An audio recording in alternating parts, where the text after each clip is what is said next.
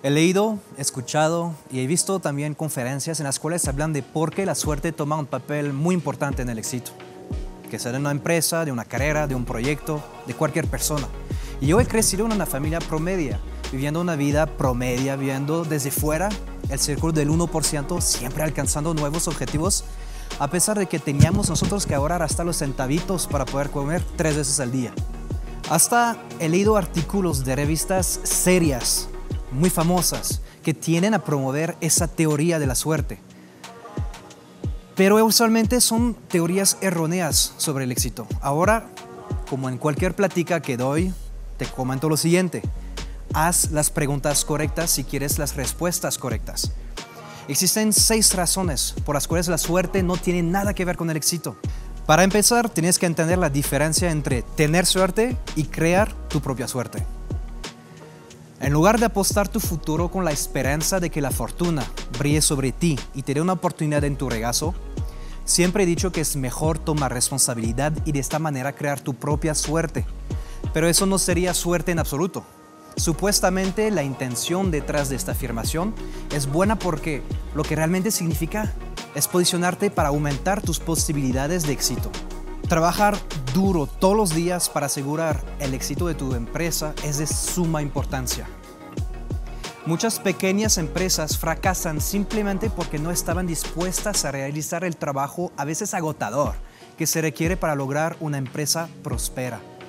Entonces, ¿qué implica ese trabajo?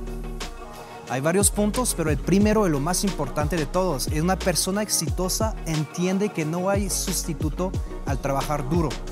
No puedes tomar tu tiempo para disfrutar. Tienes que trabajar primero y disfrutar después. Número dos, una persona exitosa toma riesgos. Cuando tomas riesgos, sales de tu zona de confort y te permites tomar pasos que los demás de la competencia no están tomando y te da una ventaja contra tu competencia. Tercer punto, los proyectos exitosos se centran en el cliente. En lugar de enamorarte de tu producto o de tu servicio, busca algo que necesita tu cliente. Determina realmente dónde está su necesidad, provee ese producto o servicio y te darás cuenta de la diferencia en tu negocio. Cuatro, la gente exitosa no pospone. No seas flojo, trabaja. No digas hasta mañana, hazlo ahora. Lo que haces ahora ya no tienes que hacerlo después. Cinco, la gente exitosa produce más de lo que se espera. De niño a la escuela, mi papá siempre me decía, haz los ejercicios 10, 11, 12, a pesar de que tu profesor te dijo de 1 a 10. Porque si haces un poquito más que los demás, siempre va a salir un poquito más adelante contra los demás. 6. La gente exitosa no tiene miedo a escuchar el no. Si alguien te dice que no, no significa no, significa que hay una posibilidad para decirte que sí. Si te das cuenta, Aquí en México yo lo experimenté muchas veces con clientes.